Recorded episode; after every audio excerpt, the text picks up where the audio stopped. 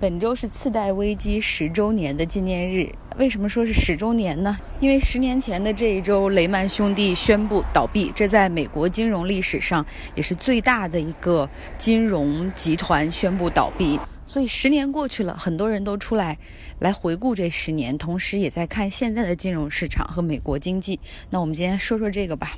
今天看到《Too Big to Fall》，就是当时写次贷危机很著名那本书《大而不倒》的作者，他出来反思过去的十年。十年前，雷曼兄弟倒闭之后，整个美国金融市场吃紧。那个时候的危机已经不仅是雷曼一家了，已经遍布华尔街，都是你现在能想象到的所有大的机构，比如美国银行、美银美林，然后比如说高盛，还有摩根大通、摩根士坦利等等这些超级大的金融机构，他们手里也持有大量的刺激债券，那些都是跟这个美国的房地产市场绑定的。那个时候地产已经开始下跌，所以很多债券的收收益也是急剧下降。那个时候，这些大的银行的流动性都极其的吃紧，怎么办呢？那个时候，美国的财长是之前高盛的 CEO 保尔森，然后他们就一起带着联储的人开会，还有这纽约联储的盖特纳，他也是后来奥巴马政府时期的财长，然后他们就一起开会说怎么办？虽然说出于道义上真的不应该去救这些贪婪的华尔街的这些金融家、这些大的银行，因为是他们。不停地发这种衍生品，扩大杠杆，让美国的金融市场充满了风险，然后导致这次的次贷危机。但是如果不救他们的话也不行，因为他们的资产规模已经太大了，他们已经是美国经济的支柱。想象一下，如果美国所有人都知道这个美国银行的流流动性已经出现了问题，那每个人都担心说，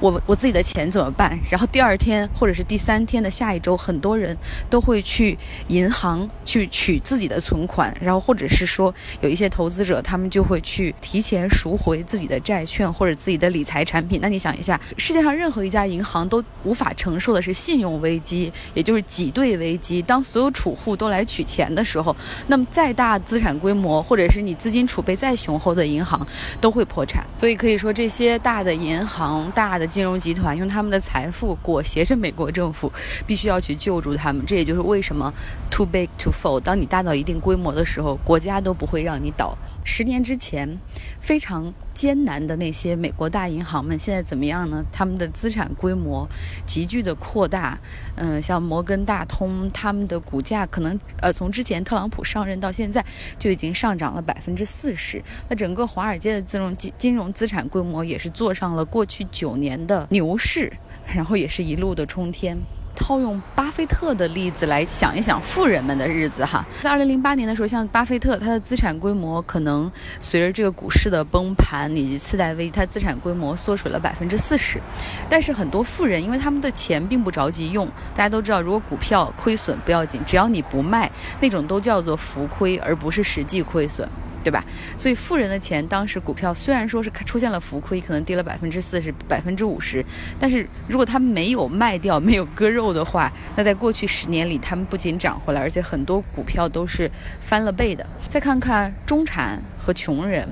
呃，很多人在二零零八年的时候进入房地产市场，然后那个时候美国的房地产很好，就像我们国家现在一样，所有人都认为房价一直会这样涨下去，哪怕这个租售比已经非常不合理了。比如说你这个买这一套房子，比如说八十万美元，但是算上当地的租金的话，可能你买这一套房子要。四十年才能回成本。我告诉大家，现在北京的租售比是，你买一套房子，然后你把它租出去，每个月吃租金的话，最终这个投资收益会在七十年左右的时候回本儿。那个时候产权也到了。但是为什么为什么大家还那么热衷于投资地产呢？就是所有人都认为房价会涨。这就是二零零八年时候的美国。那个时候房价虽然已经涨得很高了，你能想象到吗？美国现在的房价还没有追上十年前的房价。就在那个时候，真的流动性非常的宽松，然后。然后资产市场上有很多的钱，然后呢，这个银行和金融机构他们就不看资质贷款给一些根本没有购买能力的人，大家都去买房，因为在美国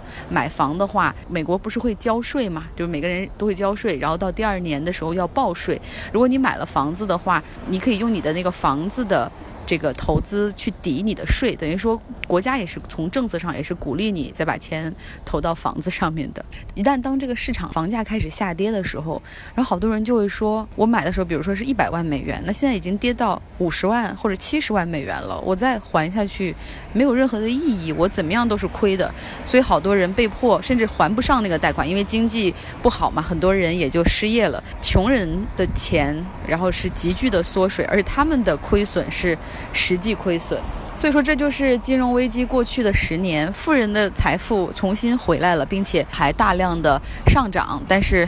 中产和穷人的钱，有些人是在原地踏步的，因为美国的薪水实际上除去通货膨胀十年吧，其实并没有上涨太多。但是，除非你是那种高精尖，在科技公司里面做 coding 做代码，然后或者是你在 bioscience，就是在那种生物科技公司里，你你是做研发，但是那些职业他们的收入还是蛮高的，而且他们因为有股票期权，也享受到了这十年的收益。之前一直都说啊，美国经济为什么它能够比较健康的发展，是因为它有，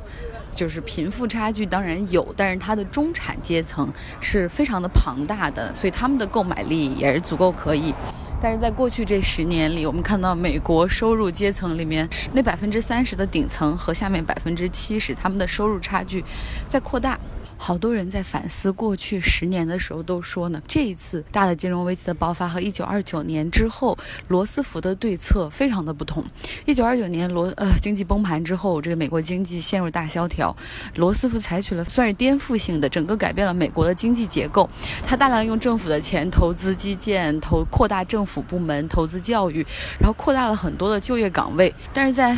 这一次的金融危机过后，我们看到政府救助，但是它救助的手段也就是这个美联储 QE 的方式，对吧？量化宽松，然后同时让美国财政部去持有部分公司，就投资部分公司的股权，而且这些投资十年来不仅没有亏损，还有很好的收益。然后奥巴马除了推他那个全民医保之外，并没有太多的在福利上的增加或者支出。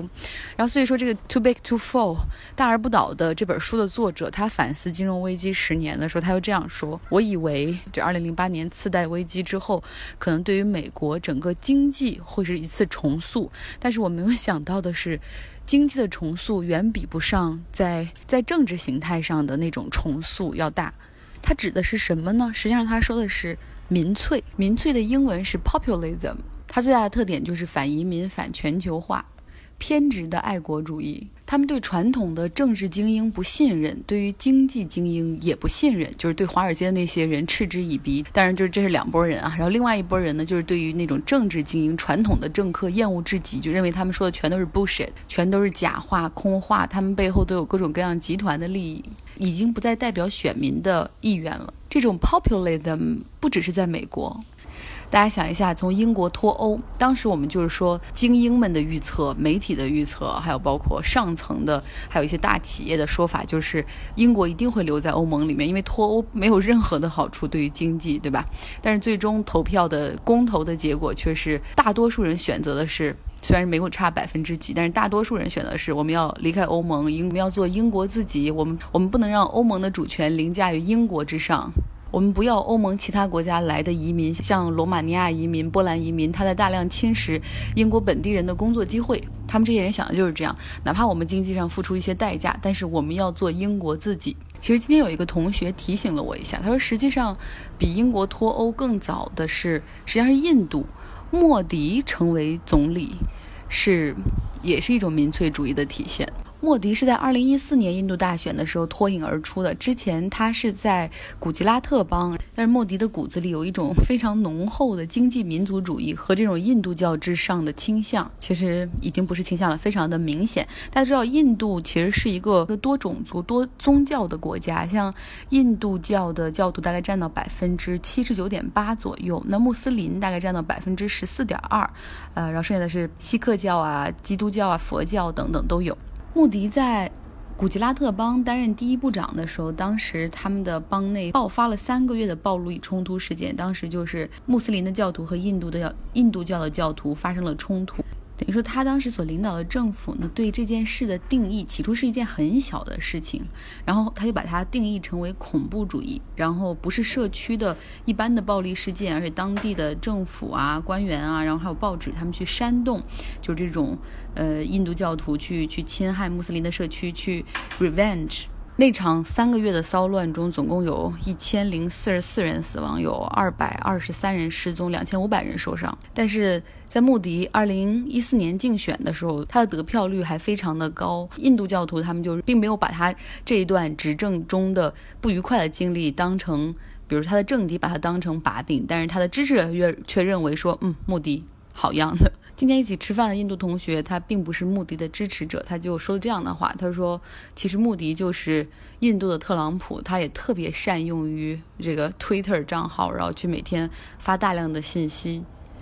那在欧洲，民粹也在抬头，那种是极右翼的政党，然后他们是利用，呃，欧洲的难民危机呀，很多难民的涌入让民众感到不安，对就业也感到担心啊，等等。在这个时候，很多反传统的政党有大量的选票。大家看到法国的那个勒庞，他已经进入到第二轮的大选了，最终是跟马克龙 PK 输掉的。荷兰，包括德国的 AFD，还有他们的这种右翼政党也在抬头。那最明显的就是最近的刚刚结束的瑞典大选，中间偏左和中间偏右的两大传统政党的支持率都出现了下降。然后新崛起的也是一个极右翼政党，获得了议会百分之十七的投票。这就意味着传统的两大政党，他们不论谁能阻隔成功。好像都要带上这个极右，所以现在瑞典的阻隔也是陷入了僵局。那么欧洲的这些民粹主义，他们的意愿是什么呢？有很多人还是不明白到底什么是民粹。其实民粹说白了一点，他们就是反传统的政党。我们说平时的政治就是精英政治，对吧？然后他们的政治就是不要精英。然后他们在竞选的时候，或者在获得支持率上面，更多的去煽动人们对于某些东西的恐惧。比如说特朗普当时是煽动大家对于那种移民对。于来自拉丁美洲非法移民的憎恶和恐惧，看欧洲这边的这些反传统的政党，这些右翼，他们也是啊，就是一个是反对全球化，认为说我们可以不要留在欧盟。比如像这个瑞典的极右政党，就是说如果他们能够阻隔的话，他们一定要倡导一个议案，就是说要跟欧盟重新谈判我们的条件，然后不能说你们想给我们派多少，一有难民潮了，你要给我们按着人头或者比例来给我们分配多少，我们就要接受，我们要有自己的权利，或者不行。我们就直接退出欧盟。意大利的那个反传统政党也这么说过。然后他们在竞选的时候，其实很少会宣传，如果果我上台之后，我会怎么样？像传统的政客就是说，如果我当选了，我的政策是一二三四，经济上怎么做，外交怎么做啊？怎么样去投资？怎么去去拉动就业？但是这些反传统的政党，他们在竞选时候的口号都比较空，而更多的是去采用一些指责，或者是来激起你的愤怒和恐惧的方式。而很多的这种 public policy 公共政策领域的调查，或者 political science 里面的研究和模型也证明，实际上 就是激发人的恐惧，会让你感觉到你会失去什么东西，会更能够激发你的去投票。那么在瑞典，他在二零一五年，呃，难民危机的时候，当时他接纳了十六万的难民。你觉得这个数量不不是很多，但是在欧盟整个里面，按人口比例来说，它是接受比例最多的国家。所以说，在这次瑞典大选中，这些极右的政党，他们就利用人们对于。难民潮啊，等等这些危机的恐惧，去争取自己的投票，非常典型的就是反传统政党、反精英政党、民粹主义的做法。意大利大选更是这样，北部联盟和反传统的政党五星运动，然后他们组合组成了一个非常新潮的一个组合，然后他们现在是来联合执政。这两个政党其实都是那种反传统的政党，都是有点民粹主义的。我们之前在节目中讲过那个达里奥，大家还记得吗？他是全球最大对冲基金的老板，桥水资本的老板。然后他最近又出了一本新书，也是跟这个金融危机和国际政治经济体系有关。他在里面就讲到这样：，呃，在一九二九年的那次大萧条，导致整个。